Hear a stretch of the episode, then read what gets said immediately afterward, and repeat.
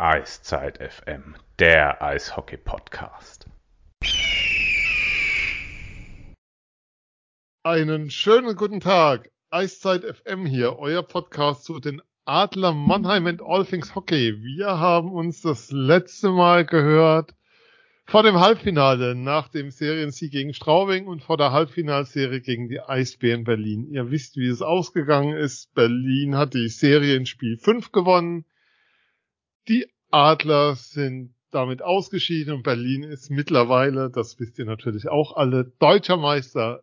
Aber es hat sich ja dann doch noch so einiges getan. Wir wollen einerseits ein Saisonfazit ziehen, andererseits auch drauf schauen, ähm, es gab Abgänge, es gibt Zugänge, es gibt seit heute einen feststehenden Kader der deutschen Nationalmannschaft für die WM. Soll heißen, es gibt viel zu bereden. Wir tun das natürlich zu zweit. Hi Phil, schönen guten Abend. Einen wunderschönen guten Abend, Sven. Phil, die Einstiegsfrage, und die werden wir jetzt durchziehen, glaube ich, in jeder Sendung in Zukunft, bis es dann soweit ist. Was macht dein Twitter-Account? Du, der ist äh, schwer in Arbeit. Also, wenn du um de von deiner Weltreise wieder zurück bist, dann äh, könnte es sein, dass er immer noch nicht da ist, aber äh, ich gebe Aber alles. wir, wir backen dran, okay. Wir backen. Ähm, ja, was es gab natürlich einen direkten Saisonrückblick vom Mannheimer Morgen beim Adler Podcast. Sehr hörenswert, was ihr da eine Stunde geredet habt, Christian und du. Und dann haben wir gesagt, dann warten wir etwas, bis die Exit-Gespräche durch sind, bis wir mehr an Themen haben. Aber ihr habt den ja mit Sicherheit alle gehört. Wer es nicht getan hat, ihr seid bei uns gut aufgehoben. Wir reden natürlich weiter. Phil, ähm, lass uns doch mit der Meldung anfangen, die eigentlich eine Sondersendung verdient hätte oder die, der Person, die eine Sondersendung verdient hätte, die wir im Laufe der künftigen Jahre hoffentlich dann auch nochmal machen werden. Äh, die Adler haben bekannt gegeben, ich glaube es war letzte Woche schon, ja letzte Woche, mhm. dass die Dennis Endras vorzeitig aus seinem Vertrag entlassen, der bis 2023 gegangen wäre. Er hatte ja nochmal verlängert zum Ende des letzten Jahres. Und Dennis Endras die Adler verlässt, um zu den Augsburger Panthern zu wechseln. Jetzt könnte man ganz viel sagen. Zweimal deutscher Meister, Playoff MVP, ich glaube, Shutout-Rekord in der DEL, wenn ich es richtig weiß. Ähm, ganz viele Verbindungen mit ihm. Bei mir bleibt zum Beispiel hängen, ich habe nach dem, als ich das erste Mal bei den Adlern akkreditiert war, mit ihm mein erstes Interview geführt nach dem Spiel. Das war so mein erstes Spielerinterview bei den Adlern. Ja, ein Typ, der, glaub, was, was soll man da groß sagen? Die 44 einfach. Ich glaube, die kommt irgendwann nochmal um das Hallendach. Aber viel wichtiger ist, bevor ich jetzt was erzähle, du hast mit ihm gesprochen für Mannheimer Morgen. Ähm, erzähl uns mal ein bisschen, wie war so das Gespräch? Was hat er erzählt? Äh, ja, vergangenen Freitag war es ja dann, als die Adler äh, es offiziell gemacht haben, dass, dass Dennis nach Augsburg geht. Ähm, die Gerüchte waren ja schon ein bisschen länger da. Ähm, man haben morgen beim Podcast haben ja auch mal schon mal es erwähnt, dass äh, das so kommen könnte. Vergangene Woche hast du ja schon gesagt, war es dann soweit. Ähm, ja, Dennis Endras, hast schon anklingen lassen, ein super lässiger, sympathischer, positiver Typ, ähm, der über die ganze Zeit, in der er in Mannheim war, äh, kann man überhaupt kein schlechtes Haar an ihm verlieren, um Gottes Willen. Und äh, genauso locker und, und, und offen und freundlich war dann auch das Gespräch. Ähm, er hat sich auch sehr erleichtert gezeigt auf der einen Seite, dass es, ähm, dass es jetzt raus ist, dass man so ein bisschen die Geheimniskrämerei äh, nicht mehr machen muss. Äh, auf der anderen Seite natürlich äh, aber auch ein, ein weinendes Auge, weil zehn Jahre bei einem, bei einem Verein, das ist natürlich eine unglaublich äh, lange Zeit, gerade in einem Sportlerleben, gerade für eine Sportlerkarriere. Und ähm, er hat äh, das Mannheimer Eishockey da äh, definitiv mitgeprägt. Da gibt's keine zwei Meinungen. Und ähm, ja, wie gesagt, er hat gesagt, er, er hat eine wunderschöne Zeit in Mannheim gehabt, hat dann aber auch sehr, sehr gute Gespräche gehabt mit Augsburg ähm, und er und seine Frau äh, Lisa haben dann auch äh, jeden Tag überlegt, ähm, was ist der richtige Schritt. Er hat auch gemeint, da geht natürlich das Kopfkino los. Was machen wir? Ähm, wir haben ja auch einen kleinen Sohn. Äh, die Eltern von Dennis äh, sind ja auch in Augsburg. Also das war denen auch wichtig, dass, dass äh, der Kleine die Großeltern öfter als nur zwei, drei Mal im, im Jahr sieht, sondern da auch eine engere Beziehung aufbauen kann, dann das Haus, was renoviert ist, kernsaniert wurde äh, in, in Augsburg, dass er da haben schon seit den die vergangenen Jahre. Das ist natürlich auch nochmal was anderes, hat er auch gesagt, wenn man natürlich Eigentum hat, unabhängig davon, dass es natürlich in Mannheim zu wohnen, gerade die Häuser oder Wohnungen, die die Adler gestellt bekommen, natürlich auch sehr, sehr schön sind. Ähm, ist es natürlich noch was anderes, wenn du, wenn du Eigentum hast und ähm, ja, er brennt darauf. Er, er kennt viele, alle kennen ihn. Auch, wir haben es natürlich auch über den Druck gehabt äh, in Mannheim. Ähm, ich meine, das, das wissen auch alle, der Druck in Mannheim gehört dazu, wie, wie der Puck zum Spiel. Er hat aber auch gesagt, na, na, natürlich, ihm ist auch ganz viel Druck abgefallen damals mit der ersten Meisterschaft, ähm, weil endlich so ein, ein, Traum in Erfüllung gegangen ist, was so, selbst wenn du ja in Mannheim spielst, nicht zwingend planbar ist, so eine Meisterschaft. Äh, kommt ja auch immer darauf an, wie lange du da spielst. Er hat jetzt in dem Zeitraum von den zehn Jahren ja ganz gute Chancen gehabt. Sie sind mir auch zweimal gelungen. Aber dieser Druckabfall damals nach der ersten Meisterschaft 2015, der hat ihm natürlich auch geholfen für, für die weitere, weiteren Spielzeiten. Er hat aber auch gesagt, in Augsburg wird er auch Druck haben. Ne? Ist natürlich ein anderer Druck, aber nicht zwingend kleiner, weil ihn kennt jeder, wie gesagt, und ähm, es wird natürlich von ihm jetzt als der heimkehrende Sohn natürlich auch entsprechend viel erwartet. Das sind ganz natürliche Sachen, die halt im Sport so sind. Da unterscheidet sich jetzt Augsburg nicht von Mannheim, nur vielleicht äh, ist mein Augsburg schon glücklich, wenn wenn es nicht, äh, wenn die Playoffs rausspringen, sage ich jetzt mal als ersten Schritt und nicht mhm. gleich die, und nicht nur die, dass nur die Meisterschaft zählt.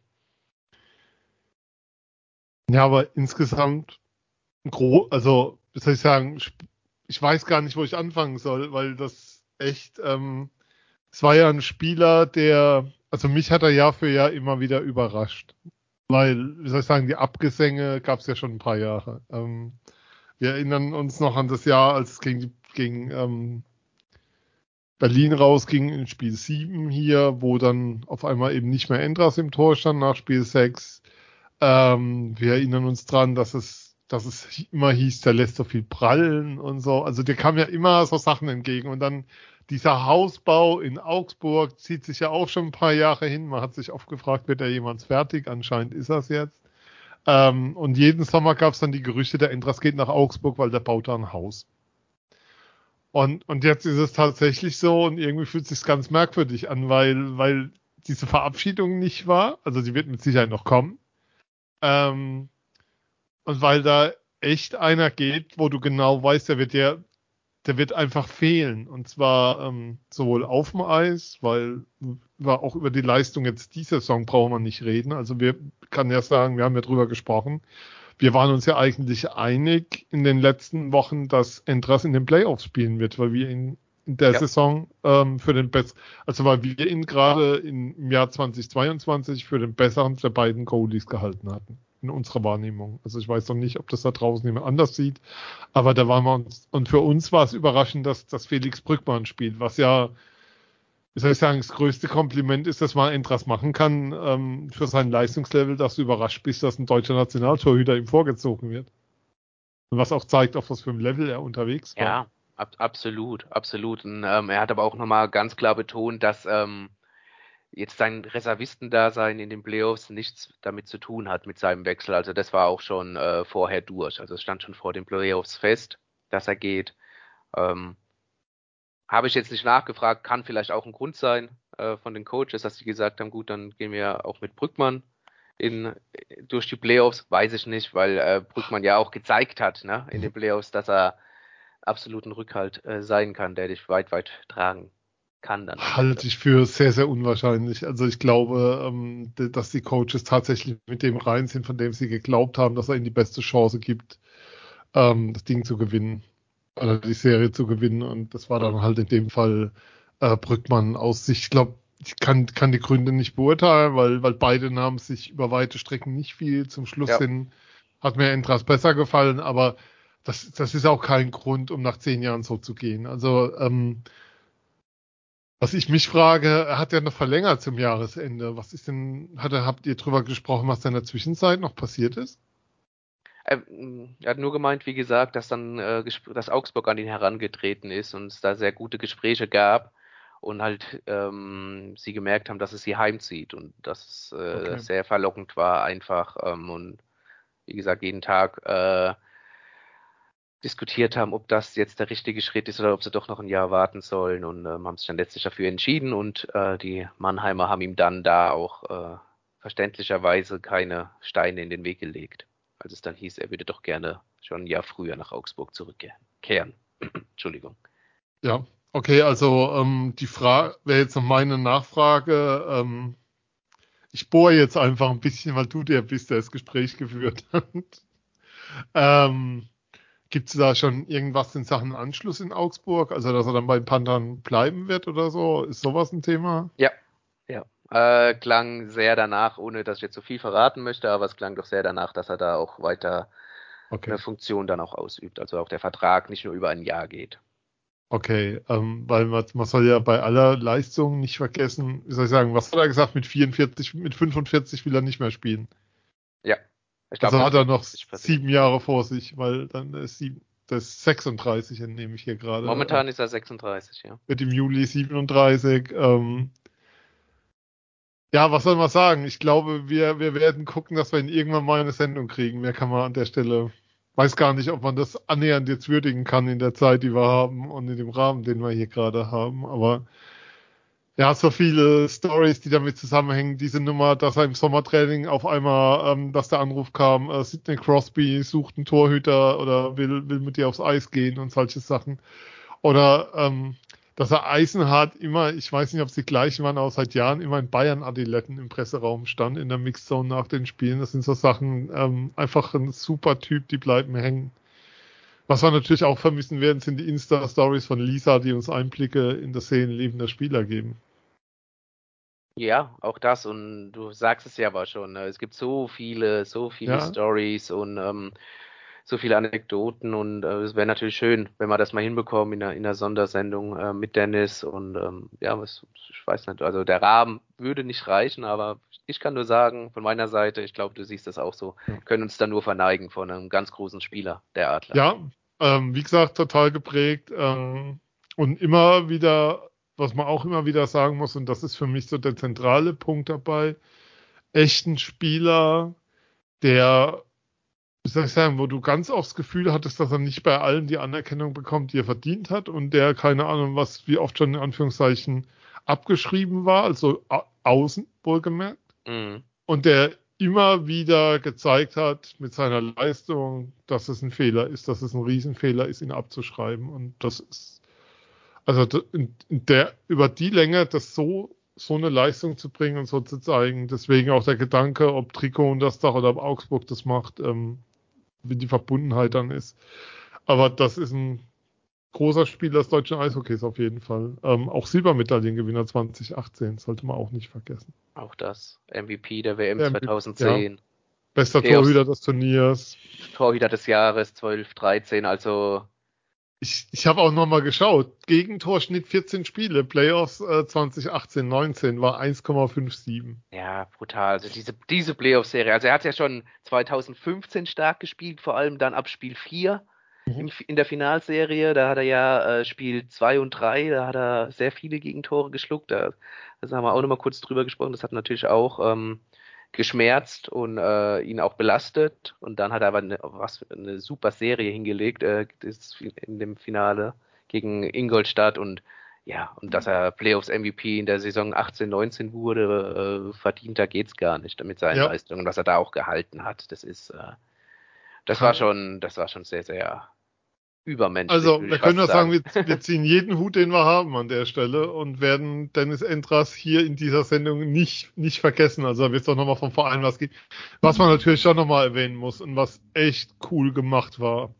Also, dieses Video, was die Adler da produziert, produziert haben zum Abschied. Ich glaube, das macht schon auch nochmal den Stellenwert klar, den der Spieler hatte. Def also definitiv. Also, Jetzt mal abgesehen von, vom Abschiedsspiel von Hecht und Arendt, die natürlich da auch ein Video ja. bekommen haben, aber gibt es keinen Spieler, ähm, dem diese Ehre mal zuteil wurde. Und ähm, absolut verdient. Also auch die, Machart hat mir auch sehr gut gefallen und ja. Ja. Er, er ja auch, ihm ja auch, wie er, wie er in Interviews wie zu lesen war, gesagt mhm, hat. Absolut.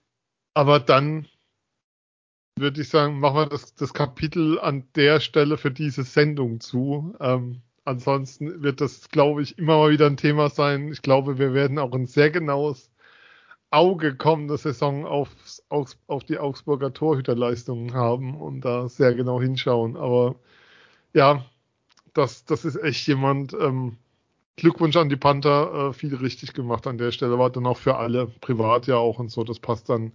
Ähm, man muss das auch nochmal erwähnen, es ist häufig so, dass, dass das bei Eishockeyspielern echt, will ich sagen, zum Karriereende auch mit einem gewissen Alter ein großer Faktor ist, ähm, dass sie dann ähm, in die Nähe ziehen, ihre Heimat oder dorthin ziehen, wo sie dann eben ja heimisch werden wollen, ein Haus gebaut haben. Ich habe heute gelesen, Benedikt Schopper wechselt nach Deckendorf, um mal so ein mhm. Beispiel zu nennen. Ist auch so ein typischer Fallspieler, 37 Verteidiger, spielt DL, spielt auf hohem Niveau DL.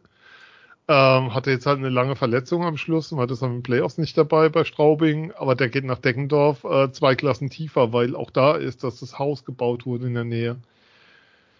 Deswegen kann man verstehen, wir ziehen einfach die Hüte und wünschen wirklich alles Gute. Aber dann lass uns doch auf die weiteren Abgänge noch ein bisschen schauen, die bisher feststehen, Phil. Klar, lass uns. Und das können wir auch ein Stück weit verbinden, vielleicht dann sogar bei einigen Namen schon mit so einem Saisonfazit. Aber ich möchte dann doch noch einen rausstellen von den Namen. Andrew des Schadens, mein Lieblingsspieler geht es schmerzt. Ja. Aber ähm, ich sage auch, und ähm, das wird vielleicht nicht jeder nachvollziehen können, ich finde es aus sportlichen Gründen absolut richtig, dass den Vertrag an der, also den, sozusagen ist ja ein auslaufender Vertrag, ist ja keine vorzeitige Kündigung. Aber ich finde es aus sportlichen Gründen absolut richtig, ähm, die Position neu zu besetzen. Wie siehst du es? bin ich ganz bei dir. Ähm, Andrew Deschardens, äh, weil du sagst Lieblingsspieler, das, das kann ich sehr gut nachvollziehen. Ähm, auch er hat die Adler in seinen fünf Jahren geprägt mit seiner Spielweise, er, das, wie er A gearbeitet hat, äh, wie er die Pucks abgeschirmt hat, wie er die Pässe gespielt hat, auch torgefährlich war, gerade in den Playoffs dann, wenn es drauf ankam. Ähm, hm, ja, man hat auch oft gehört, so ein bisschen, bisschen das Herz der Mannschaft auch, äh, gerade außerhalb der Eisfläche, ähm, tut schon weh. So ein Abgang tut definitiv weh. Ähm, er hat sich in der vorvergangenen Saison, muss man mittlerweile ja schon sagen, dieser Corona-Saison mhm. ähm, 2021 hat er sich ja in der Vorbereitung bei diesem Magenta Cup ja schon äh, schwer verletzt an der Hüfte. Es hieß ja dann schon Saison aus.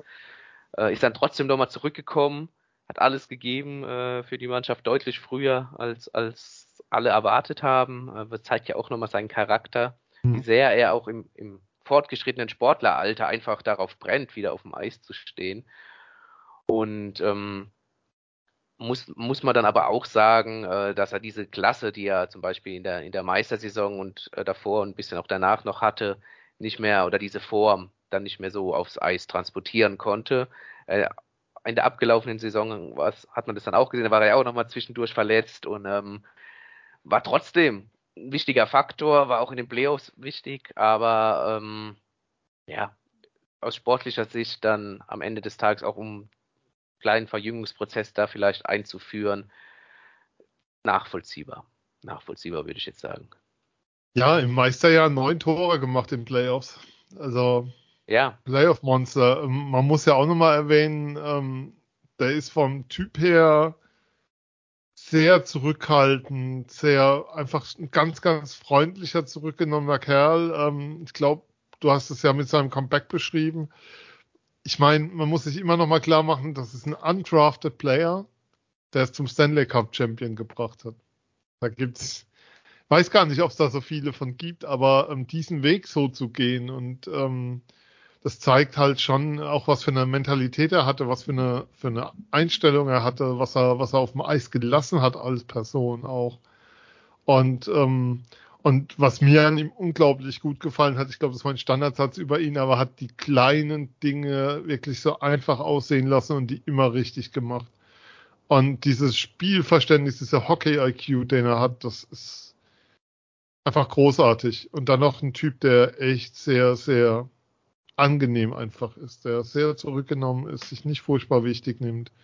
Ähm, das war immer, immer klasse. Immer große, große Klasse und hat große Laune gemacht, ähm, den da zu haben. Ähm, übrigens 408 NHL-Spiele in sieben Jahren. Das ist nicht so schlecht. Das, das ist stark, ja. Ja, und Ähm, absoluter Star der Liga auch ja. über die Jahre. Wo, wobei ein Star, der eigentlich kein Star ist, in dem Sinne. Also ein absoluter Topspieler, wenn du an Stars denkst, denk, weiß ich gar nicht, denkst du eher so an Offensivproduktion und so, da fallen dir irgendwelche Schlagschüsse ein oder sonst was. Also da Ja, oder viele, viele Tore und so, da bin ich absolut bei dir, aber ich meine natürlich Ja, schon klar, was du vom ja. Potenzial, ne? nicht Da von sind wir, Schla- da sind wir sehr nah beisammen. Also ein Ja. ganz, ganz wichtiger Spieler. Und, ähm, und seit der Verletzung, seitdem er zurück ist, weiß nicht, irgendwie nicht, hat es danach nicht mehr auf das Niveau geschafft, das er vorher hatte. Und das ist, das ist einfach sehr schade. Aber ähm, ist auch ein Spieler, der, wie soll ich sagen, ein Stück weit, an den wird man sich immer erinnern. Also und immer positiv erinnern. Weil, weil da bleibt so gar nichts in irgendeiner Form zurück. Ähm, seine Frau hat wohl, ähm, gibt's Instagram-Posts, sie wären sehr traurig darüber. Mannheim zu verlassen. Aber es gibt wohl zumindest gerüchteweise Anzeichen dafür, dass er in der DL bleibt. Und vielleicht hat er dann ja in zwei Jahren einen deutschen Pass.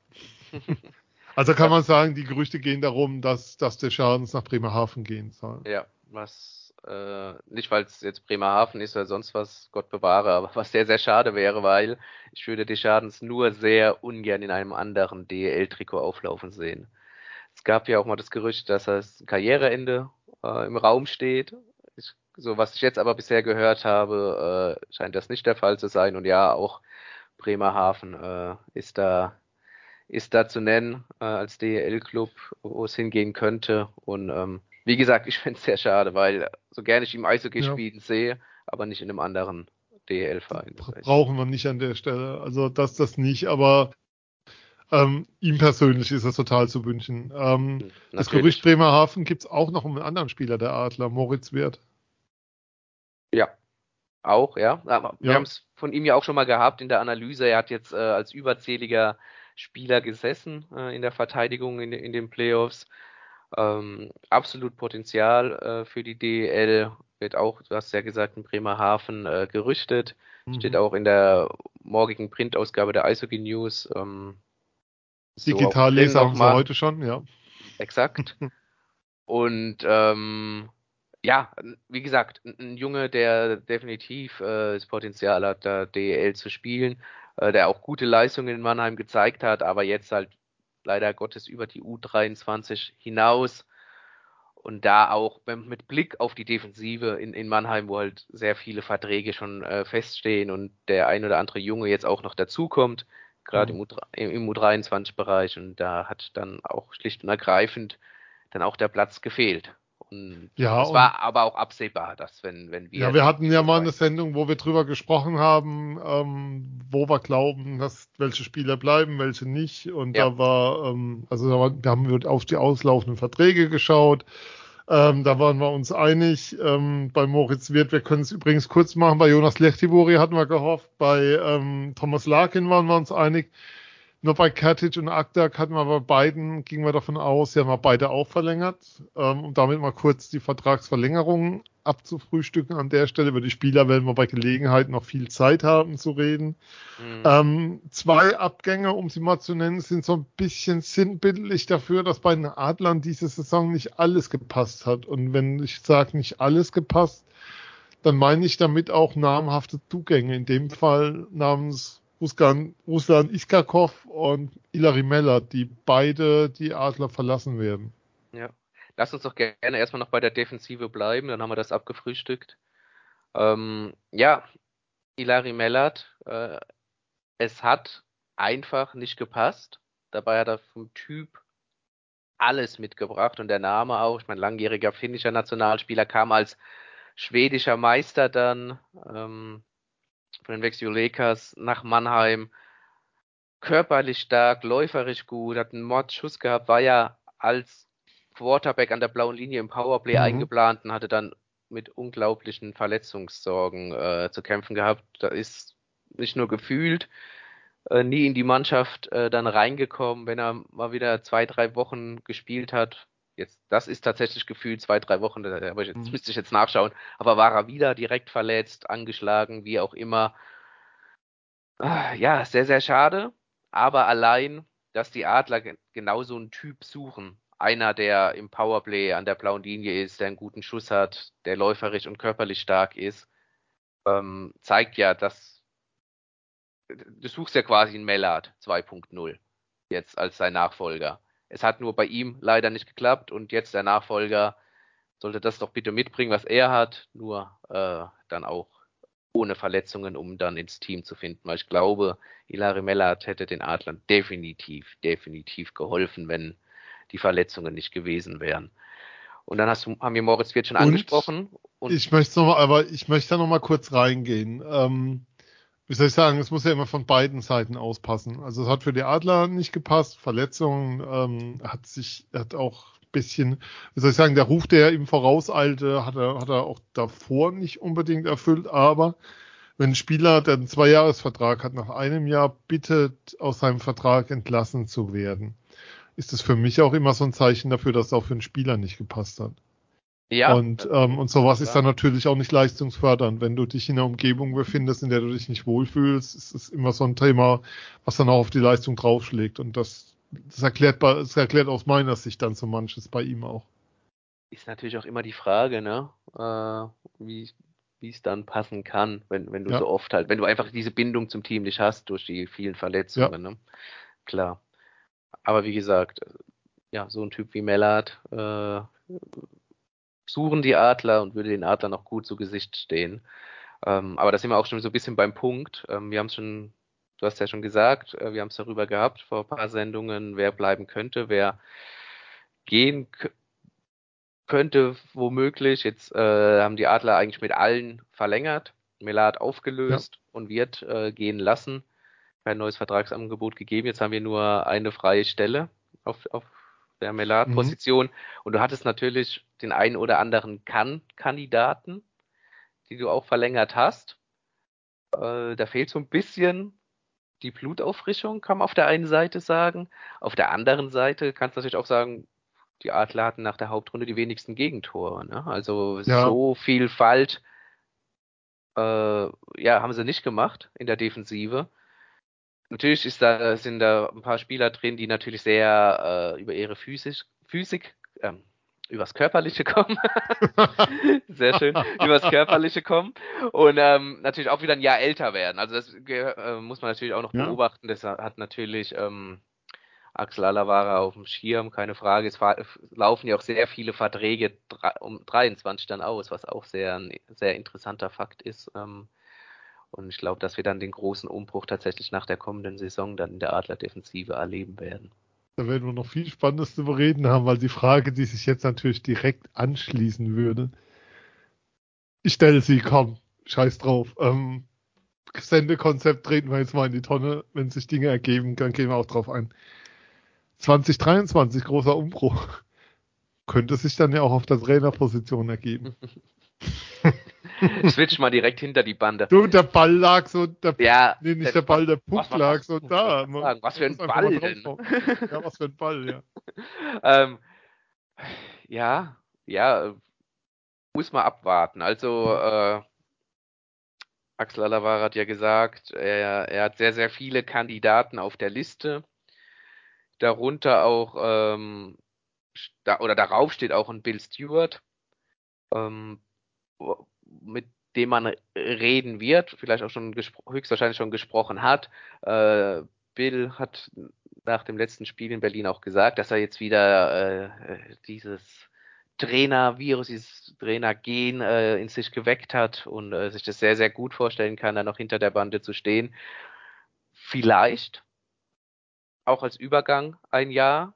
Ich weiß es nicht, aber äh, jetzt lassen wir einfach mal ein paar Gedankenspiele kreisen ähm, als Übergang vom Jahr, weil ähm, auch das hat Axel gesagt, ein Jeff Ward durchaus auch auf der Liste steht der Art, jetzt nicht ganz oben, aber er steht drauf, auch allerdings nur nicht ganz oben, meiner Meinung nach, weil er noch Vertrag in Anaheim hat und da als Co-Trainer Und aktuell auch nicht realistisch ist. ist, dass er da, dass er da wegkommt von. Also genau. das, das kann man auch mal äh, so sagen. Die Hoffnung ist immer groß und ähm, es waren also absoluter Ausnahmetrainer, den man da hatte. Also ich meine, ähm, Man muss ja auch nochmal klar machen, da war NHL-Chef-Coach vor nicht allzu langer Zeit bei einem gar nicht Ja. so schlechten Team mittlerweile. Ähm, ob der dann, also die Frage ist, warum sollte Geoff Ward sich das antun? Ich sag's jetzt mal so grob und in eine Mhm. Liga gehen, die, also da fallen mir noch drei Ligen zwischendrin ein, in die ich eher gehen würde vom sportlichen Wert her als in die DL. Wenn du, weil wenn ich glaube, ich kann mir auch nicht vorstellen, dass er das Ziel aufgegeben hat, ich weiß es nicht, aber NHL-Chefcoach zu werden. Auf der anderen Seite hast du als Assistant Coach in der NHL einen relativ geilen Job, relativ gut zu tun und ähm, momentan steht es auch definitiv nicht zur Diskussion, dass er aus Anaheim weggeht. Das, das weiß ich sicher. Ja, ja, genau das wäre auch mein Punkt gewesen. Tu- Tut er sich das an, in Anführungszeichen, ne? DEL, wo du dann ja auch viel weiter weg bist wieder von der NHL und dass er das Potenzial hat, äh, Chefcoach zu sein. Ich glaube, äh, da sind wir uns beide einig. Also wer es in Mannheim schafft, der schafft es auch in der NHL, oder? So nämlich. ähm, wir warten drauf, dass Greg Possen ein Angebot bekommt. ähm, Jetzt Also, aber zu ja, ab, ja. ähm, da, also Trainerposition kann man sagen, da ist noch nichts irgendwie, was bisher nach außen gedrungen ist, fest. Man kann jetzt den Namen in die Runde schmeißen, aber das ist nicht unsere Art. Wenn wir hier was sagen, dann sollte das auch zumindest irgendwie belegt, also dann ist es unterlegt oder befüttert und dann geht es auch nach draußen. Ansonsten ähm, lassen wir es dabei. Aber ähm, Russland. Iskakov Genau. so ein bisschen, soll ich sagen, will nicht sagen Sinnbild, doch für mich schon ein bisschen auch sinnbildlich. Ähm, wir haben vor der Saison über die Adler gesprochen, über einen Kader, von dem wir der Überzeugung waren. Also wir haben das ja nicht aus dem hohen Bauch raus gesagt, sondern auf dem Papier war es vielleicht der beste Kader, den die Adler je hatten. Auf dem Papier war es auch so, dass es aus der DEL Stimmen gab von ähm, Verantwortlichen anderer Teams, ähm, also aus der sportlichen Führungsebene heraus, die gesagt haben, Ichkakov wird der Spieler der DEL-Saison, wird der neue Star dieser Liga. Und am Ende war er in der vierten Reihe, war teilweise sogar gesessen und zwar irgendwie gar nichts. Ähm, um es jetzt einfach mal zu sagen, weil er mit seinem Spiel nie in dieser Liga ankam. Nach, war er lang verletzt und dann kam er zurück und so richtig angekommen ist er in der Liga eigentlich nie. Und die Frage, ja, hat man da sich vertan, war, waren da alle irgendwas Falsches auf den Augen gehabt? Ähm, wie soll ich sagen, es wurde ja nicht nur in Mannheim so Ja. gesehen. Ja, nee, ja, das stimmt. Und äh, nee, sehe ich gar nicht, dass man sich da vertan hat. Äh, es ist, du, es kommt die alte Weisheit, äh, du hast halt nie äh, eine Garantie. Du hast nie eine Garantie, dass der Spieler dann auch so einschlägt, wie man es sich von ihm verspricht. Und äh, Russland ist natürlich noch ein ganz, ganz junger Bursche, der mit, mit 20 dann kam, vergangenen Sommer, gleich nach dem ersten Spiel in Straubing sich da die blöde Fußverletzung äh, zugezogen hat und dann ähnlich wie Melat nie wirklich reingefunden hat und dann ähm, durch seine Spielweise auch, die ja auch sehr risikobehaftet war, hier und da und gerade in der Defensive vielleicht mal noch einen, den nehme ich jetzt noch, mit und spiele noch aus und verliere dann den Puck Mhm. und äh, riskiere dann ein Gegentor. Und ähm, durch die Spannungen, die da geherrscht haben, dann auch in Mannheim, ähm, die bekannt sind, äh, dann natürlich hast du dann auch nicht den einfachsten Stand immer. Und ich glaube, Ja. das spielt alles, das spielt alles da mit rein, ne? Also Alter, Verletzung, Art und Weise dann und aber wie gesagt, ich, also wenn du einen Ruslan Iskakov bekommen kannst vor der Saison und auch wir haben ja gejubelt, also von dem, was wir so gehört haben und was, äh, was er im Training gezeigt hat, was er in der Vorbereitung in der CHL auch gezeigt hat und auch gesagt hat, eine absolute Rakete, wenn der jetzt noch ein bisschen eingespielter ist und hier in Mannheim dann endgültig ankommt, dann holy moly, ne? Am Ende war es nicht so, aber das, das kommt überall in, in jedem Verein auch ein, zweimal vor. Und wenn es gar nicht vorkommt, dann wirst du deutscher Meister. Ja, und nur dann oder so. Aber was, was man eben nochmal sagen muss, ist, es wu- er wurde nicht in Mannheim so gut gesehen, aber was ich mich schon frage, ist mit seiner Art des Spiels und mit der Physis, die er hat, wird schwer, eine Liga zu finden, wo er den Platz bekommt, mit, wo er mit, wo er mit seinem Spiel entsprechend den Impact haben kann, den er mit den technischen Fähigkeiten hat. Also wie soll ich sagen, stocktechnisch und ähm, von dem bringt er ja alles mit. Das ist ja, das, wie soll ich sagen, von der Qualität hat man nicht viele gesehen bisher, aber so von dem, was, was du an Physis brauchst und was du auch brauchst, um auf engem Raum dein Spiel spielen zu können, schwer. Ja, klar. Ja, es wird interessant sein zu sehen, äh, wo es ihn jetzt dann hin verschlägt. In, in welche Liga. Ja, also es wird auch spannend sein, welchen Weg er geht, weil ähm, da gibt's nur, ähm, wie soll ich sagen, da gibt's tatsächlich, ähm, wie soll ich sagen, Grenzen an dem, was, was man, glaube ich, glaubt, was er qua Talent spielen kann und dem, was, was sein Spiel aktuell ihm erlaubt zu spielen. Also an Ligen. Also ich sehe ihn mit der Art zu spielen momentan nicht in der NHL. Also ja, Weil so wie er spielt, so wie er spielt, kannst du ihn dann nur Top 6 stellen, aber das schafft. Ja, Stand, Stand jetzt natürlich, ne, klar. Ja, alles, er ist noch jung, also 21 Zeit. Entwicklungspotenzial, ne. Er hatte aber, ja, er hatte ja echt auch eine harte Zeit, weil es fanden nicht alle cool, dass er öfters mal die Scheibe verloren hat und so. Das war alles nicht einfach für ihn und wir wissen ja auch mittlerweile, ähm, dass es, soll ich sagen, dass es insgesamt nicht einfach war unter dem früheren Trainer und dass dann ein Spieler, der hierher kommt, ähm, wobei man immer wieder dazu sagen muss, ähm, hat, hat hier lange in den USA auch gespielt, war in Finnland vorher. Ähm, das war jetzt keine, wie soll ich sagen, fremde Welt, wo er hingekommen ist, aber es hat nicht gepasst. Und Phil, ähm, dann lass uns doch nochmal auf die Saison schauen. Ich habe tatsächlich, ich habe länger überlegt, mit welcher Frage ich da sozusagen den Rückblick eröffne. Ähm, wenn du jetzt auf die gesamte Saison schaust, also auf ähm, von, nehmen wir es mal, einen Trainingsauftakt bis zu Spiel 5 in Berlin, welche Note würdest du der Saison der Adler geben? Oh Gott. Jetzt hast du natürlich einen Punkt, da reicht ich halt ja überhaupt nichts davon, äh, Noten zu geben. Oder ja. das ist auch im, im Fußball ja. schon immer ganz schrecklich. Im Kicker äh, bewerten sie jetzt 22 ja. Spieler, das ist immer groß. Aber ja, wir reden ja über eine Saison. Ähm, ich, ich, ich würde eher ein Bild nehmen. Äh, dann statt, mal, statt, mal doch mal dein statt eine Note.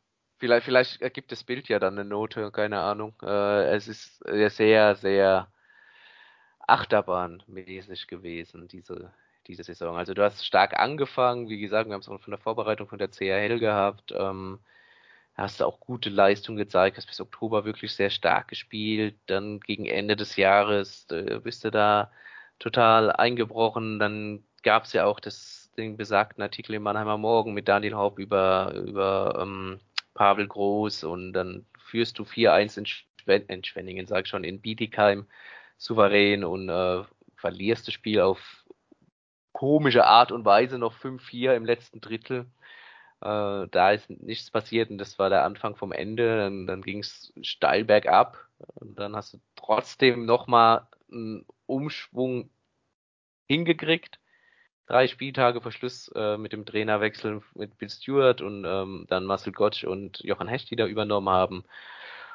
Hast einen Umschwung hinbekommen. Also da ist natürlich viel, ja, besser, doch besser kann man sagen, äh, als die, äh, in den Playoffs gespielt, als das, was du natürlich äh, ab Januar in der Hauptrunde in der, ja, in der Hauptrunde gezeigt hast. Ähm, am Ende bist du aber trotzdem im, im Halbfinale ausgeschieden, trotz guten Playoffs, trotz äh, verdienten Ausscheiden dann auch letztlich nach fünf Spielen gegen, gegen Berlin, die einfach über fünf Spiele gesehen äh, die bessere Mannschaft waren und auch die beste Mannschaft dieser Saison waren, sich da verdient den Cup geholt haben. Ähm, und wir haben es ja schon gehabt, auf dem äh, darüber gesagt, äh, auf dem Papier hast du mit die beste Adlermannschaft, wahrscheinlich die je so vom, vom Potenzial in der DL zusammen hattest. Und dann ist Ausscheiden im Halbfinale trotz allem äh, zu wenig.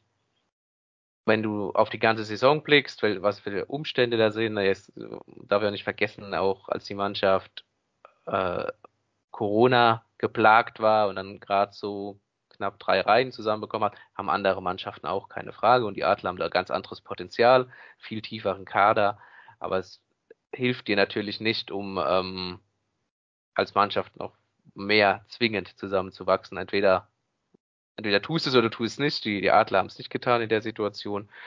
Ähm, die Adler haben ja auch ganz andere Ansprüche als andere Mannschaften, die dann auch äh, Spieler zusammenkratzen müssen, wenn da mal Corona ausbricht. Wie gesagt, äh, Saison furchtbar gewesen, keine Frage, am Ende noch auf Platz 5 abgerutscht. Das war auch schädlich mit Blick, mit Blick auf die Playoffs. Playoffs hast du dennoch gut gespielt. Ähm, und ja, wenn du jetzt unbedingt eine Note hören willst, es war trotzdem nicht mehr als ausreichend mit den Voraussetzungen, die Mannheim mitbringt. Oh, eine 4, wow, ich hätte eine 3 gegeben, eine 3 minus so war so mein ja, Gedankengang. 3 minus, 4 plus, so rum, in dem Bereich befinde ich mich. Mit Halbfinale aus und Spiel 5 gegen Berlin raus. Mein Gott, da kriegen wir wieder was zu hören dafür. Aber wir müssen ja schon tatsächlich über das Gesamte reden. Also, ähm, was halt über dieser Saison schwebt, wie so wirklich die, die dunkle Wolke schlechthin, ist einfach das, was um den Artikel ähm, von Christian passiert ist, beziehungsweise nicht passiert ist. Also eine Geschäftsführung der Adler, die ihren Trainer dermaßen anschießt, wo du weißt, das Haus steht in Flammen, wo du mittlerweile auch weißt, ähm, das Haus stand nicht nur in Flammen Richtung Geschäftsführung, sondern auch vom das Team hat schon lange ähm, Kritik geäußert und die Zustände kommuniziert, wie sie herrschen. Es waren ja keine Geheimnisse an der Stelle. Ähm, und das dann weiter laufen zu lassen in der Hoffnung, es wird schon wieder irgendwie, obwohl vollkommen klar war, dass es nur eine Frage war, vollziehst du jetzt den Schritt oder vollziehst du ihn zum Saisonende? Und das dann laufen zu lassen über so einen langen Zeitraum, das ist für mich eigentlich das, was diese was so diese Saison, will nicht sagen geprägt hat, aber für mich von dieser Saison auf Dauer bleiben wird. Und ähm, was, was bei mir, es wird einfach die Frage im Raum stehen bleiben, was wäre denn möglich gewesen, wenn du im Dezember reagiert hättest? Was wäre möglich gewesen, wenn du dem Team diese Monate noch gegeben hättest bis zu den Playoffs, um sich zu finden? Weil ich habe, und ähm, das ist für mich so die, das Spiel, was in Erinnerung bleibt. Deswegen tue ich mir auch schwer mit dieser harten Benotung, aber es geht eben ja um mehr. Aber Spiel 4 gegen Berlin daheim war, glaube ich, das erste Spiel, was ich, an was ich mich erinnern kann in den letzten, keine Ahnung wie vielen Jahren. Ähm, wo die Adler als Team nicht die besseren Spieler hatten. Wir müssen auch nochmal sagen, Berlin ist vollkommen verdient deutscher Meister geworden. Die haben auswärts in der Hauptrunde 2,3 Punkte pro Spiel geholt. Die sind vollkommen, haben vollkommen verdient den Titel geholt. Es geht nicht darum zu sagen, wenn die Adler alles richtig gemacht hätten, wären sie natürlich deutscher Meister geworden. Das ist null die Diskussion. Aber die Adler haben in Spiel 4 das erste Mal ein Spiel gehabt, wo sie vielleicht nicht die, wo sie nicht die besseren Einzelspieler hatten aber wo sie das Spiel gewonnen haben, weil sie mehr Herz aufs Eis gelegt haben als die anderen, weil sie da echt eine Leidenschaft gezeigt haben, wie ich es in diesem Team nicht, nicht so oft gesehen habe, weil sie normal halt auch ähm, allein schon durch die Qualität der Spieler, die sie im Kader haben, glänzen. Und ähm, Berlin hat ja, also Berlin hat zum einen einen Titel voraus, also im letzten Jahr, und haben zwar im Sommer einen Wechsel, also im Sommer gab es bei denen einen relativ kräftigen Wechsel mit, glaube zehn Abgänge, zehn neue oder zwölf, zwölf Abgänge, zehn neue, irgendwie so. Und, ähm, und in Mannheim hattest du im Endeffekt nur die drei Spiele noch vor den Playoffs mit Krefeld ähm, als Heimspiel, dann mit Wolfsburg als Heimspiel, dann nochmal Krefeld auswärts, um dich nochmal zu finden, um nochmal ähm, unter diesem neuen Coaching-Staff, der dann gekommen ist, so eine neue Mentalität zu entwickeln, so ein Team zu entwickeln. Berlin hatte dafür das ganze Jahr Zeit, die ganze Saison über Zeit. Und, ähm, und die Frage für mich ist einfach, was wäre drin gewesen, wenn die Adler diese, diese drei Monate noch gehabt hätten? Wenn man ihnen diese, diese Zeit gegeben hätte als Team, weil, weil vollkommen klar war, dass ab Dezember, ähm, und wenn man dann so Januar, dann noch Olympia danach anschaut, dass es ab einer gewissen Phase nur noch ein reines Torso war, was da auf dem Eis war. Also ähm, Berlin war bei einem Pferd, würde man sagen, ähm, Befehlsverweigerung. Also es, es hat, hat verweigert, es hat das Hindernis nicht angenommen, es hat abgetreten, ist weggelaufen. Und so sah, so sahen einige Spiele dann auch zum Schluss aus. Und ähm, dass, dass ich soll sagen, alles auf dem Tisch lag an Informationen für Daniel Hobb, dass alles da lag, um diese Entscheidung zu treffen. Und man sich trotzdem so lange gescheut hat, dass, und das, obwohl Spieler sagen, also wir müssen nochmal festhalten, es gab die Aussage von David Wolf, es war, Handeln war dringend nötig oder zwingend geboten. Es gab die Aussage von Brona Rendulic, der gesagt hat, ähm, Markus Eisenschmidt wäre mental gebrochen worden gewesen durch das, durch das vorherige Trainerteam. Ähm, das heißt, und das, das wurde ja in Mikros gesagt, also dann kann man sich vorstellen, was, was sonst noch passiert ist. Ähm, und dass trotz dieses Wissens, all das, was da war und all die Äußerungen und das Handeln und all das, was da auf dem Tisch lag, nichts passiert ist und man noch so lange gewartet hat, hat definitiv die Saison gekostet. Also ob es besser gelaufen wäre, keine Ahnung, keine Garantie, kein Versprechen. Aber ich hätte gerne gesehen, was mit diesem Team möglich gewesen wäre, wenn es mehr Zeit gehabt hätte, sich als Team zu finden. Bleibt mir nicht mehr viel zu ergänzen, außer ähm, dass ich es natürlich auch so sehe, dass Berlin diesen großen Vorteil hatte, als Mannschaft viel gefestigter in die, in die Playoffs zu gehen, dadurch, ähm, ja, dass es geräuschloser war, dass sie auch äh, von Corona nicht ganz so äh, geprägt waren oder gebeutelt waren und natürlich, dass sie unglaublich erfolgreich gespielt haben als, als Erster, ne? nach der Hauptrunde, da bist äh, da ist natürlich auch nochmal deutlich einfacher als Team zusammenzuwachsen, als wenn es äh, weniger gut läuft. Sie hatten aber auch, ähm, Berlin hat verdammt viel richtig gemacht. Also wenn ich mir den Kader anschaue. Keine dann, Frage, dann, keine Frage.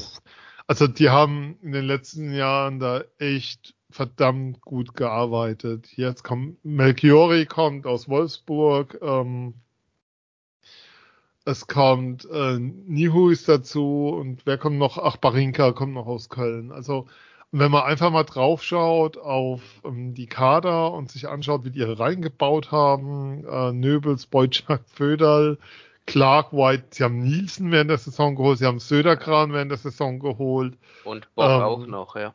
Ja, Bock auch noch, die vierte Reihe ähm, im Finale gegen München in Spiel 3 war Streu widerer Bock. Das muss man sich dann schon mal, schon mal zu Gemüte führen. Sie hatten im Finale dann auch den besten Torhüter ähm, muss man sagen, mit Niederberger, ja. den sie verlieren. Das wird ihnen wehtun. Dafür kommt Haukeland, ist wohl so, zumindest das, was man aus allen, allen Quellen so zugetragen bekommt. Ähm, ich denke, das wird dann auch mal irgendwann offiziell verkündet in, in der Kürze der Zeit. Aber Berlin macht sehr, sehr viel einfach richtig. An der Stelle ähm, wirklich von Herzen nochmal ein großer Glückwunsch an Tom Kanzok, der Videocoach bei den Eisbären ist, der sozusagen die Seiten gewechselt hat vom ja. sagen wir, Podcaster und Blogger zum Angestellten der Organisation. Ähm, auch hier von der Stelle nochmal. Aber ähm, wie gesagt, die Frage bleibt trotzdem unbeantwortet. Die Frage wird immer mit dieser Saison irgendwie verbunden sein.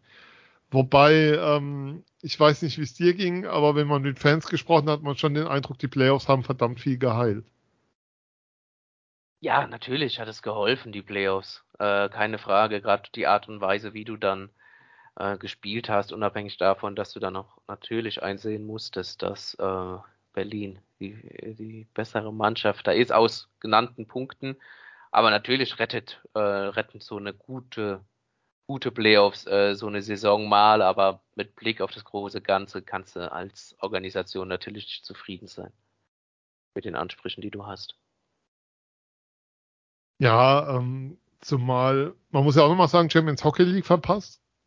Als ja. Fünfter. Ähm, Straubing darf fahren nächstes Jahr. Glückwunsch nach Straubingen. Endlich ist es soweit. Ähm, die dürfen ihren, ihren Traum dann leben. Ähm, vielleicht ja auch öfter, wer weiß. Ähm, wie soll ich sagen, so gut wie die war. Also, sie haben mir in den Playoffs auch in der Serie gegen Mannheim extrem gut gefallen. Ich weiß nicht, ob man die ähm, wirklich das letzte Mal da oben gesehen haben. Ich habe da gewisse, man hat manchmal das Gefühl, die sind gekommen, um zu bleiben. Mhm. Ähm, aber ähm, ja, was, was sind denn so die positiven Dinge für dich, äh, wenn wir jetzt auf die Saison zurückschauen, die bleiben? Ja, dass, dass sie gezeigt haben, dass sie definitiv äh, Potenzial haben. Also das war vorher schon klar, aber dass sie auch in der Lage sind, äh, das abzurufen. Ähm, auch äh, Felix Brückmann, der seine Leistung aus den Vorjahren äh, bestätigen konnte, ist, ist für mich absolut positiv. Ein ähm, Luca Tosto hat mir überraschend gut gefallen, dann auch, äh, da er gezeigt hat, dass er in Zukunft durchaus DL spielen kann und vor allem auch durchaus in Mannheim. Ein Tim Wohlgemuth, der äh, eine insgesamt äh, starke Saison gespielt hat, natürlich auch äh, mit seinen äh, Tiefen zu kämpfen hatte, aber insgesamt äh, sehr stabil war und äh, gezeigt hat, ähm, ja, dass er auch in Mannheim absolut bestehen kann, wobei da weniger äh, Bedenken, glaube ich, auch von unserer Seite aus war. Ähm, ja, das, das tut, das würde ich jetzt so im, im Großen und Ganzen mitnehmen, auch wenn ich jetzt auf einzelne Spieler schaue, natürlich nochmal Nico Gremmer, äh, der hier als, als er im Sommer 18 kam, als, ja, als ja. Arbeitsbiene aus Köln kam und äh, jetzt eigentlich überhaupt nicht mehr wegzudenken ist, also er gefühlt in der Saison nochmal einen Riesenschritt nach vorne gemacht hat. Ähm, und da, ja, also ein absoluter, absoluter Leistungsträger ist und äh, sehr schön äh, zu sehen war, dass, dass, er, dass er das auch bestätigen konnte und ähm, natürlich gibt's ja immer wieder Positives. Dann auch Nigel Dawes hat äh, über viele Phasen der Saison äh, Spaß gemacht. Leon Bergmann, ähm, weil ich gerade ja. den Namen sehe, der in den Playoffs natürlich auch schmerzlich vermisst wurde. Äh, so ein Spieler hätte den Adlern, glaube ich, nochmal gut getan. Einer, der einen Scoring-Touch hat, aber auch dem Gegner, oh mein Gott, un unglaublich unter die Haut gehen kann. Ähm, gerade, glaube ich, den hätte, den hätte ich gerne in den Playoffs gesehen, den, den Leon. Ähm, ich glaube. Äh, Wir hoffen, dass es ihm besser geht mittlerweile. Definitiv, ja, und dass er ganz gesund dann wieder ab Sommer, äh, ab August dann auf Mannheimer Eis steht.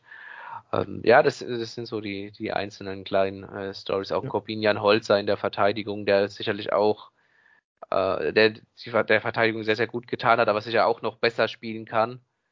Ähm, und auch als Typ natürlich äh, super war. Ähm, auch dein, dein Interview mit ihm, äh, das du ja. ähm, nach dem Wolfsburg-Spiel äh, mit ihm geführt hast, äh, absolut hörenswert, ähm, Riesentyp.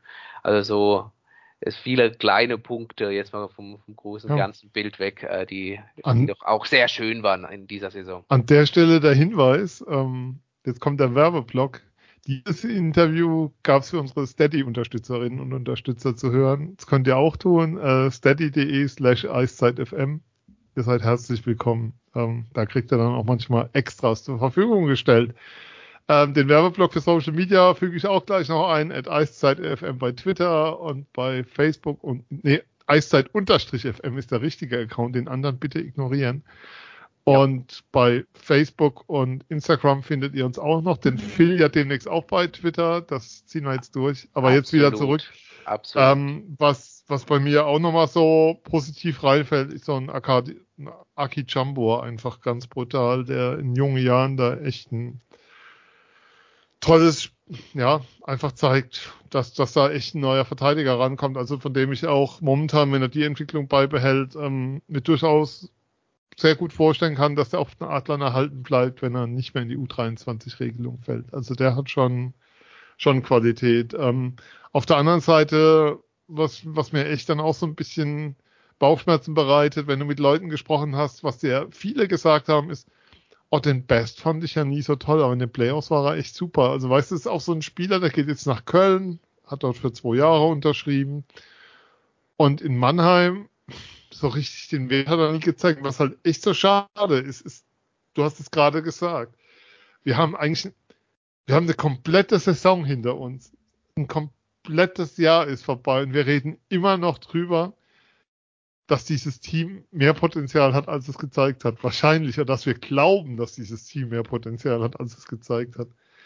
Und das ist so das, was, ähm, wie soll ich sagen, was diese Saison ähm, so merkwürdig in der Bewertung macht und was es auch so ein bisschen schal macht, wenn man drauf schaut.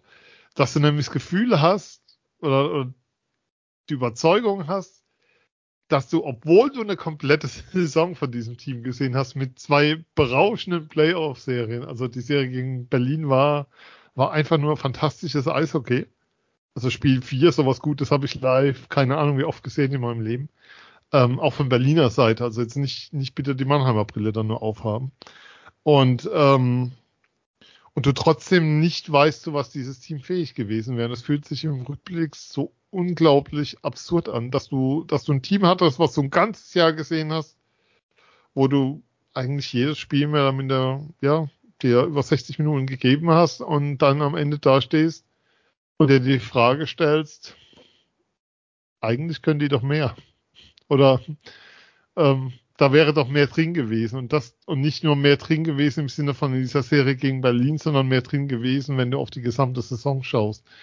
Und das ist es, was es sehr ja, merkwürdig macht, ähm, so ein Saisonfazit zu ziehen, weil, weil das Saisonfazit, was, du, was man zieht, so geht zumindest mir dabei, ist irgendwie unbefriedigend, weil du das Gefühl, weil da immer mitschwingt der Glaube daran, ähm, dass das Team besser ist als das, was es am Ende ge nicht gezeigt hat, aber das, was das Ergebnis war, oder dass nicht alles abgerufen werden konnte vom Team aufgrund der äußeren Umstände.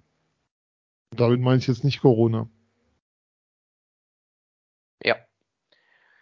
Lass uns vielleicht noch über einen Spieler sprechen, äh, bevor wir dann die Kaderanalyse dann der vergangenen Saison auch, glaube ich, langsam äh, beenden. Ist natürlich ein, äh, der recht spät noch nachverpflichtet wurde aus der KL, Unbedingt. der dann ähm, einen starken Einstand gefeiert hat, wo du gedacht hast, boah, okay, äh, der auch direkt getroffen hat, wobei der, dieser Einstand weniger äh, an seinem Tor zu messen war, sondern auch die Art und Weise, wie er gespielt hat. Dann aber Probleme hatte, in den darauffolgenden Spielen so ein bisschen seine Rolle zu finden, so ein bisschen in die Mannschaft zu finden, die Art und Weise, wie er da agieren soll. Ähm, ist natürlich, äh, ihr könnt es euch ja alle schon denken, äh, Markus Hennekane, äh, über den wir jetzt nochmal kurz sprechen ja. wollen. Ähm, ich habe mit ihm auch ähm, nach Spiel 3 in Berlin gesprochen, äh, er gesagt hat, ja, klar, hat er ein bisschen gebraucht, das ist aber auch ganz normal und ist ja aber auch einiges passiert, äh, als er dann da war. Er ist natürlich in Strukturen reingekommen, die, das haben wir ja schon zu Genüge jetzt äh, besprochen, ähm, nicht glatt waren äh, nicht reibungslos gelaufen sind. Da ist es natürlich äh, extrem schwer. Äh, aber was er für Playoffs dann abgerissen hat, also äh, meine Güte, also ja. Axel Alavara hat dann auch gesagt, ja, das war der Henny Kane, den, den wir in der EHL da oder beziehungsweise in Nordamerika äh, schon gesehen haben und dann auch in, in der KHL bei, bei Helsinki. Ähm, das war der Henny Kane, äh, den wir jetzt auch in den Playoffs äh, bestaunen durften, muss man sagen. Also unglaublich ja. griffig, läuferisch, stark kämpferisch, ein absoluter Anführer, äh, hat sein Herz auf dem Eis gelassen und hat auch hin und wieder dann äh, getroffen, als es wichtig war. Also, ähm, ja, also ja, ich, ich bin Fanboy. Also wenn, wenn ich, wenn der nächstes Jahr da ist, würde ich mir, ich kaufe mir ja keine Trikots aus bekannten Gründen, aber das wäre, wenn der nächstes Jahr noch da ist mit seinen 29, wäre das der Spieler. Unglaublich. Ja. Also, ähm, auch so, wie soll ich sagen, auch nicht, das hat sich ja nicht zwingend abgezeichnet. Das saß dann ja auch und auch so vierte Reihe und wenig Eiszeit und, und Scheibe tief und dann wieder raus und auf einmal, nicht auf einmal, aber du hast dann, also, große Spieler entscheiden große Spiele. Ist ja, und, und es war Wenn es dann geht, ist Markus Henneke ein ganz großer Spieler. Also, weil das ist ein Leistungsexplosion, sorry, um da nochmal kurz reinzugehen. Ja. Spieler, ja. die in so einer Phase so diesen, diesen Schritt machen, also dieses to step up ist jetzt, mir fällt jetzt der deutsche Begriff nicht ein. Also blind, mit dem kannst du blind in Anführungszeichen jeden Krieg ziehen. Also das war für mich der Playoff, also wenn du einen Playoff MVP bei den Adlern gesucht hast, ich habe nach Spiel 4 getwittert, Beziehungsstatus verliebt in Markus Hennekane. Und also pff, also sie sind in Gesprächen, ist wohl der Status. Ähm, ja, du musst aber jetzt darauf achten, um im Bilde zu bleiben, dass es keine Fernbeziehung wird, Sven. Ja, das, wobei auch Fernbeziehungen können sehr schön sein, kann ich, kann ich aus eigener Lebenserfahrung sagen. Ist zwar schon ein paar Jahre her, aber geht. Aber in dem Fall ähm, wäre das keine Beziehung mehr dann, sondern nur noch so ein Anhimmeln aus der Ferne. Ähm, aber tatsächlich ist ja die Frage, was passiert mit Jokerit? Ähm, was passiert mit der KL? Also es sind viele Fragen zu klären. Mit ja. dem, was er in den Playoffs gezeigt hat, weiß ich ehrlicherweise nicht, ob man ihn in der DL halten kann. Auf der anderen ja. Seite, ähm, und das ist, glaube ich, der Punkt, ich weiß nicht, hätte, er hat ja jetzt erlebt, was hier möglich ist. Er hat gesehen, was in diesem Team von Potenzial steckt, was auch mit einer positiven Stimmung hier möglich ist was mit den Fans möglich ist. Ich weiß nicht, ob die Adler da finanziell ähm, komplett unter ferner Liefen laufen. Es ist ja wohl so, dass ähm, nicht nur die Schweiz mittlerweile besser bezahlt, sondern auch hat Axel, glaube ich, bei Christian im Interview gesagt, ähm, dass auch die gerade die schwedische Liga mittlerweile ähm, den Ausländern, dass da Topgehälter gezahlt werden. Ja. Und auch in der AHL ist es wohl mittlerweile so, dass sehr gut gezahlt wird. Ich weiß es nicht. Vielleicht ist es so, dass man sagen muss, wie es bei mancher Beziehung auch ist.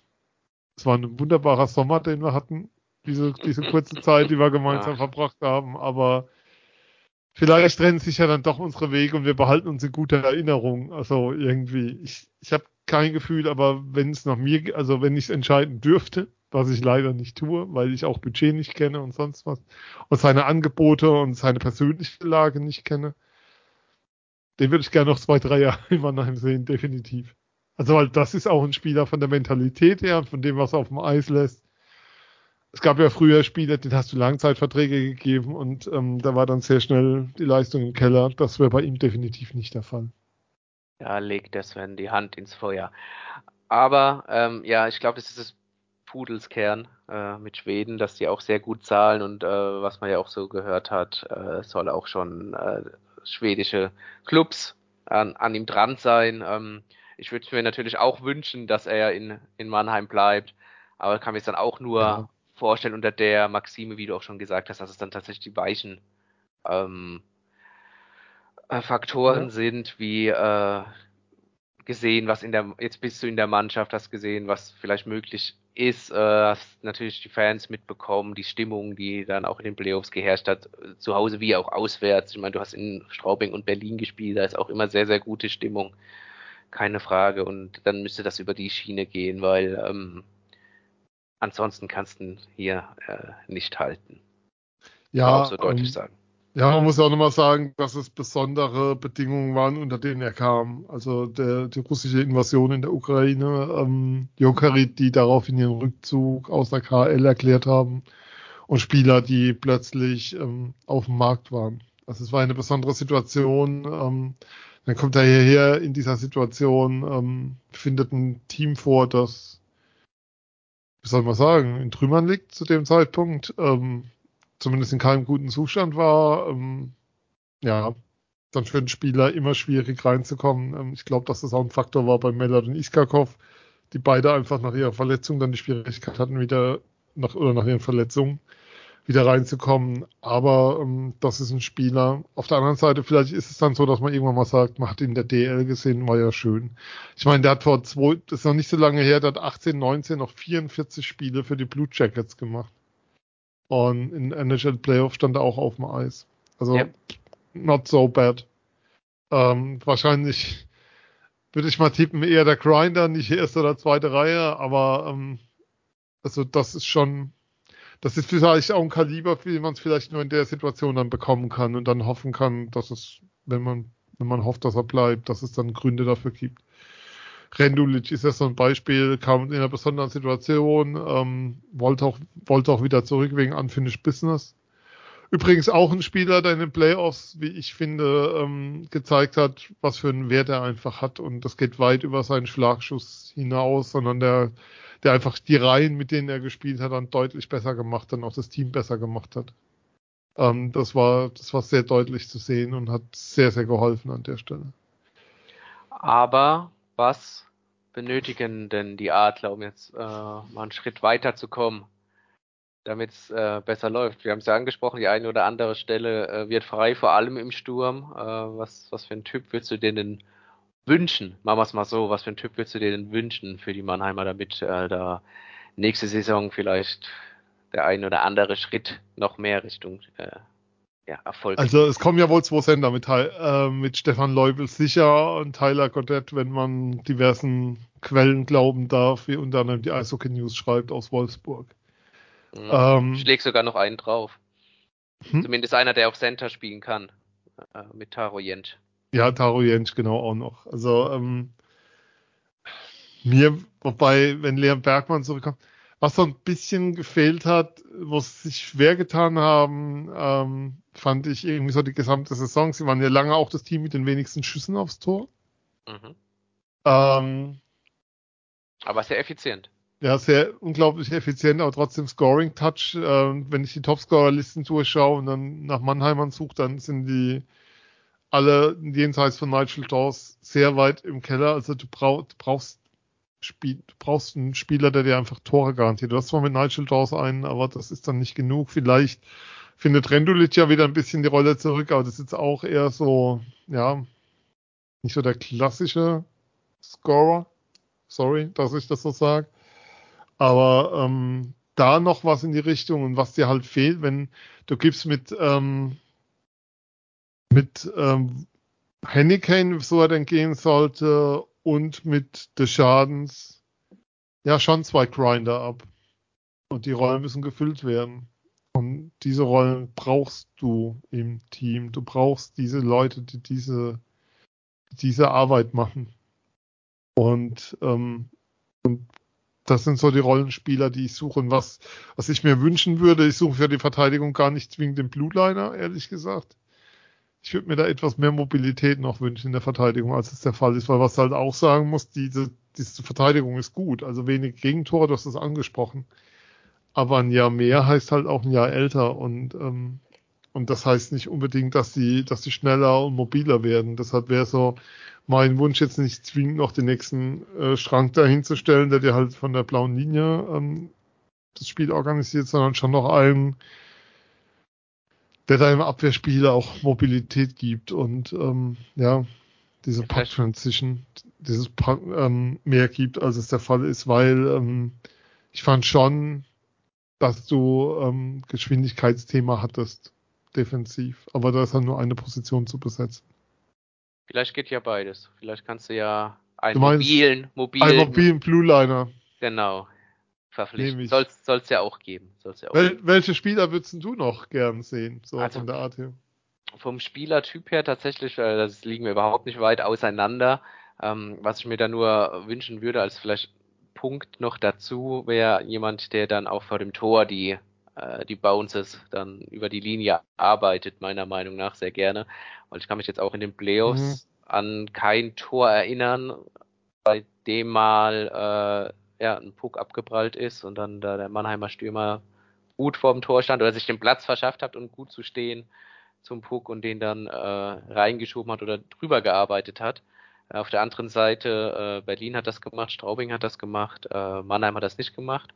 Mannheim hat sehr viel Aufwand betreiben müssen, um da ein Tor zu erzielen. Da wäre es doch so ein, ja, so ein Arbeiter, sage ich jetzt mal, Arbeiter ist falsch, aber der diesen Punkt mitbringt äh, vorm Tor, so wie ein Ben Smith das auch öfters mal gemacht hat äh, in der Vergangenheit. Ähm, so einer würde ich doch schon gerne noch, noch mal auch gerne auf der Center-Position mhm. dann sehen. Ja. Übrigens, äh, Coaching Position. Äh, Barry Trotz wurde heute bei den New York Islanders entlassen. Meinst du, Axel ruft ihn mal an? Definitiv, definitiv, ja. ja. Also ich glaube, wenn der hört Mannheim, wird, wird auch. Kurz, Kurzwahltaste 2. Und um den Wortwitz zu bringen, und wenn es nur zum Trotz ist. Ähm, geht er, geht er nach Mannheim? Nein, also Leute, alles gut. Der wird, der wird nicht kommen. Ich glaube, der wird spätestens morgen aus der NHL fünf Angebote auf dem Tisch haben und dann kann er sich aussuchen, wo er hingeht. Ähm, einer der besten Coaches im Hockey der letzten und erfolgreichsten Coaches der letzten Jahre. Insofern, das wird nicht passieren. Ähm, haben wir noch was zum Saisonrückblick? Am Schluss klang wir ja fast persönlich mit all dem Positiven, was wir da so rausgestellt haben, den guten Dingen, die wir gesehen haben. Nee, wir können höchstens noch kurz äh, besprechen, um der Aktualität auch äh, gerecht da zu werden. Da kommen wir ja noch hin, ja. Ähm, wir haben es ja schon angesprochen. Aber, also, können wir gerne jetzt schon tun. Ja, wobei, lass noch mal kurz dabei bleiben. Aber insgesamt, ähm, Hab ich, haben wir, glaube ich, oder gesagt. wie, wie andere sagen, lass es uns abbinden. Ähm, tatsächlich irgendwie, man sieht, es ist ganz viel Positives da, dass wir jetzt Jordan Swartz nicht gesprochen haben, der, der in der Straubing-Serie wahrscheinlich der, der entscheidende Mann war neben Brückmann. Keine Frage, ähm, ja. ja. Zeigt auch nochmal auf, wie breit dieser Kader ist und was, was der schon an Qualität auch hat und was da ist. Und das, es ist einfach ärgerlich. Egal. So, jetzt Aktualität. Du ja, darfst. wir haben es ja wie so oft in, in diesem Podcast schon angesprochen. ja. Äh, die Adler haben sich ja schon jetzt auch offiziell auf der Center-Position verstärkt. Äh, Stefan Leubel kehrt zurück. Ja. Nach einem Jahr äh, Schweden, die Adler haben so schön geschrieben, nach einem Auslandsjahr, als wäre er mal kurz zum Studieren woanders hingegangen.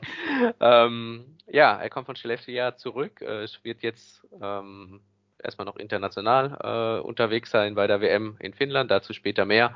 Aber ähm, ja, eine ne Verpflichtung mit einem äh, deutschen Center, der jetzt äh, diese Auslandserfahrung gesammelt hat, der auch in einem Alter ist zwischen äh, 24 und 30, wo es nicht so viele deutsche Spieler auf dem Markt gibt. Er ist momentan noch 25. Müssen wir eigentlich noch darauf 26. hinweisen, wenn jemand fragt, warum ist der am letzten Tag seiner Ausstiegsklausel gegangen und unterschreibt jetzt einen langfristigen Vertrag in Mannheim, müssen wir es nochmal erklären? Nee, oder? Eins und eins, oder? Ja. Gibt zwei. Ja. Und dann, und dann Ja. hat, hat, hat man es vielleicht. Ähm, ja, aber nee, mal ganz, ganz allgemein, wie siehst du die Verpflichtung von Stefan Leubel? Oder ja, mega. Also, da sind wir wieder bei unserem Lieblingswort heute. Potenzial. Also, ein Spieler, wo du immer das Gefühl hattest, in der ersten Phase, wo er da war, hat er dann auch eine Verletzung gehabt. Ähm, ich glaube, es war ein Bein, irgendein Schuss abgewehrt oder irgendwas, wenn ich mich richtig Das erinnere. waren Zwei Verletzungen auf jeden Fall, ja. Einmal Oberkörper und der zweite kann, oder die erste oder die zweite kann tatsächlich Unterkörper gewesen sein. Ähm, Bein, ja. auf ja, jeden Bein, Fall. Ja. Ähm, auf jeden Fall ein Spieler, wo du auch immer das Gefühl hattest, hey, was der an Potenzial hat, wie der Schlittschuh laufen kann. Und das auch einer der Tore macht übrigens. Also in Straubing hat er reihenweise die Buden gemacht. Insofern mega.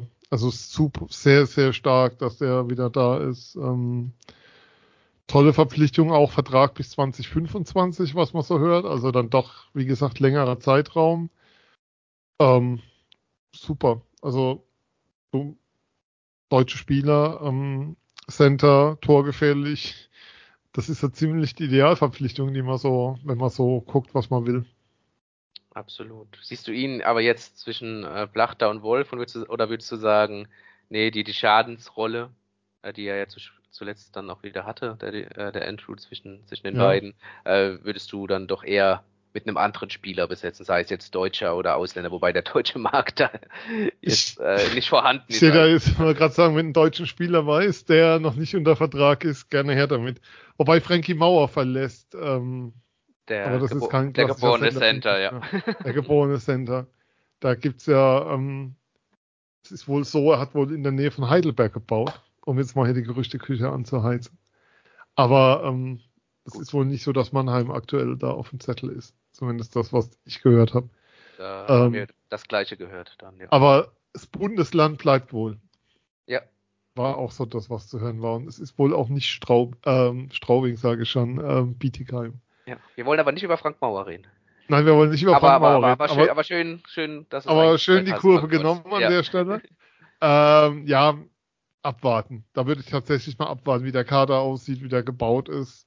Ähm, das, das ist mir zu früh momentan. Ähm, ich bin auch mal gespannt. Ähm, jetzt komme ich doch noch mal kurz zum Rückblick, auf was für ein Niveau sich David Wolf bewegen wird ähm, nächstes Jahr, weil der hat schon, nachdem er lange draußen war, ähm, ja, ähm, Probleme gehabt, wieder reinzukommen und wieder zu seiner Kraft und Physis zu finden, die, er, sein- die, sein, Spiel, die sein Spiel auszeichnen, aber das sein Spiel auch braucht.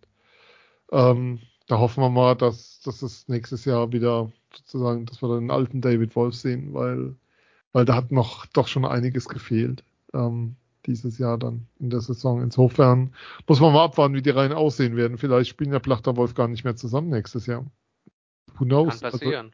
Wir ich wissen ja weiß nicht, wer hinter der Bande steht. Ja. ja, Ähm, wenn Barry, wen Barry Trotz dann aufs Eis schickt, um den nochmal zu bringen. Nein, der wird nicht kommen. Ja, aber insgesamt, äh, Taro Jensch auch eine tolle, eine tolle Verpflichtung. Insgesamt passt da, hat man den Eindruck, das könnte gut werden. Ob es Ja. dann richtig gut wird, muss man sehen, aber das ist erstmal soweit okay. Ähm, mich verwundert immer noch so ein bisschen die Entscheidung, mit allen Verteidigern zu verlängern. Hätte ich nicht erwartet. Ähm, aber und die spannende Frage muss man natürlich, die haben wir überhaupt nicht diskutiert, vorhin fällt mir gerade auf, in Sachen Kader, neue Saison. Dennis Endras geht nach Augsburg. Wer Spiel- wird sein Nachfolger? Bom, bom. Ja, die Frage, wie soll ich sagen, Felix Brückmann wird jetzt nicht alle Saisonspiele machen. Nee, natürlich, natürlich Nee. brauchst du ein Backup. Äh, Ja. Es gibt ja die ein oder andere Möglichkeit. Also Adler sind da in Gesprächen, diese Möglichkeiten durchzugehen. Äh, Es ist ja im Prinzip äh, ganz einfach. Äh, entweder verpflichtest du da tatsächlich einen Ausländer für die Position, ähm, wobei die Adler auch schon mal nach äh, Gustafsson gesagt haben, das wollen sie erstmal nicht mehr tun. Jan Axel hat das exklusiv bei uns im Podcast gesagt. Das war sogar bei uns beim Podcast, ja, wenn ich mich richtig Ja. zurückerinnere. Ähm, ja, ähm, das wäre natürlich eine Option. Äh, es kann aber auch eine Option sein, dass du äh, auf deine Torhüter zurückgreifst, die in Heilbronn sind, sprich Arno Tiefensee oder ähm, Minnisch, der da noch äh, ist, der ja auch schon in der Mhm. CHL eingesetzt wurde. Ähm, und dann einen sehr guten Eindruck äh, hinterlassen hat, der auch in Heilbronn gut gespielt hat, auch gegen Ende der Saison dann auch äh, Tiefensee, der auch in den Playoffs eingesetzt wurde, da gute Leistungen gezeigt hat. Äh, das ist auch so der Fall. Es wurde natürlich auch um Mirko Pankowski gerüchtet, der jetzt aber doch sehr, sehr stark äh, mit Köln auch in Verbindung gebracht wird, ähm, der höchstwahrscheinlich nicht äh, den Weg zurückfindet zu den oder, oder der nicht den Weg zurückfinden wird. Und ähm, ja, das sind so die, die Optionen.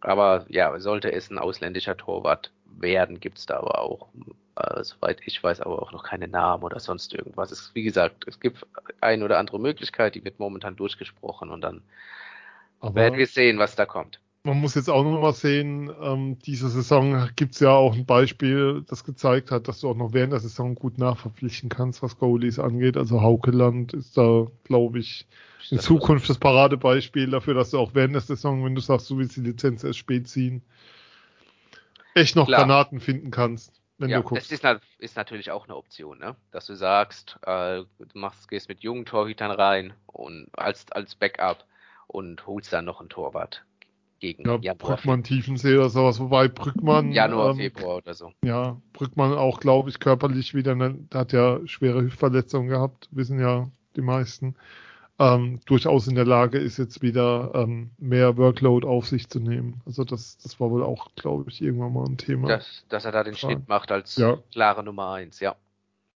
dass, das, dass das passen würde.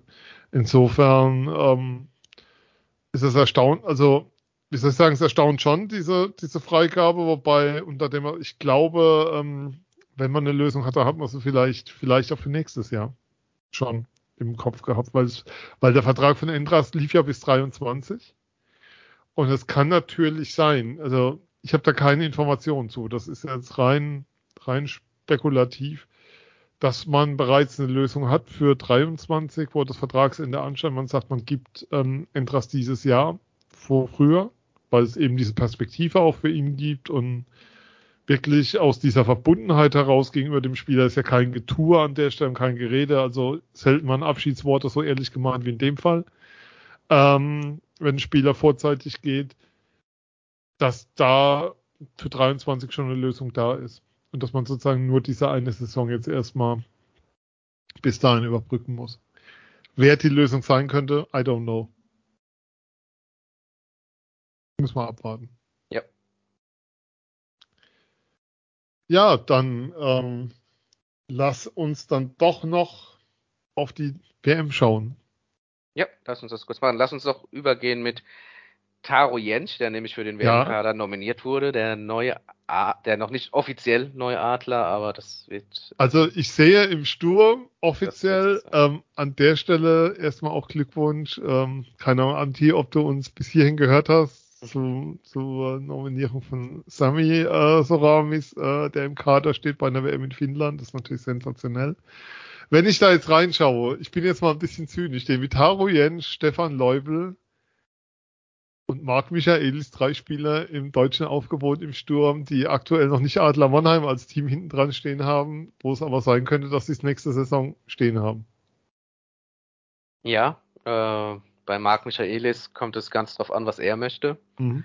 Ähm, möchte er nochmal weiter in Nordamerika sein Glück versuchen, möchte er vielleicht auch mit einer starken WM in, in ein anderes europäisches Ausland, was ja auch äh, sein ja. kann.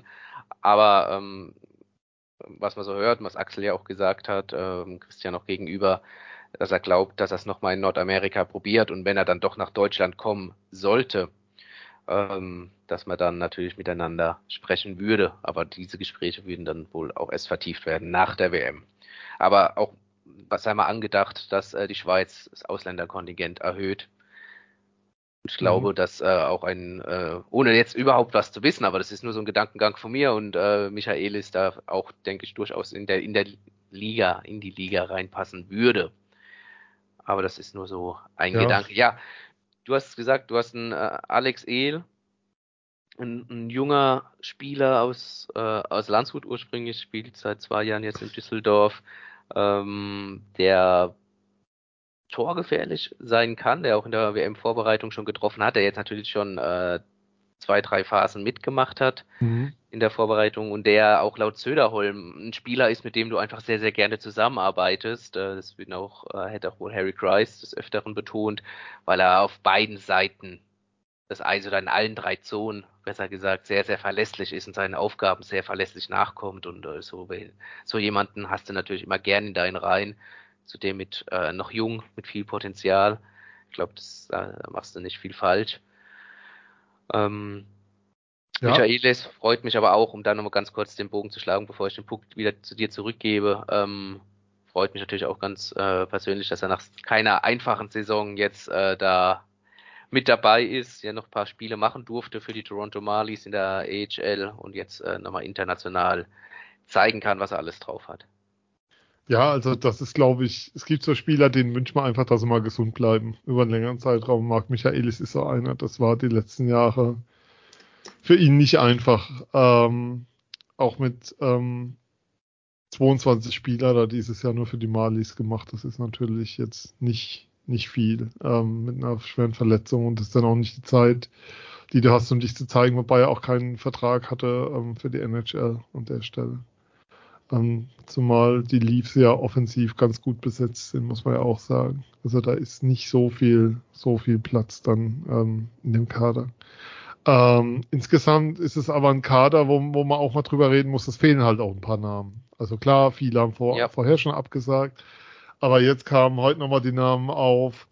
Hager und Tiffels haben abgesagt, äh, Kahun ähm, ist nicht rechtzeitig fit geworden. Das war, das hat ähm, Söderholm nochmal extra bedauert. Ähm, also da, da fehlt jetzt schon so einiges. Es, es ist jetzt ein Kader, der, der gut ist. Das hat man bei Olympia aber auch gedacht. Ich erinnere daran, dass irgendeiner davon gesprochen hat, dass die deutschen Gruppenfavoriten sind mit dem Kader bei Olympia. Äh, ich weiß nicht mehr, wer es war. Wenn wir draufschauen, sehen wir von den Adlern insgesamt sind Moment, lass mich lügen, drei, zwei, Plachter und Kolzer nur zwei Spieler dabei. Mhm, Auch ja. von München sind es nur zwei mit Elis und Kastner.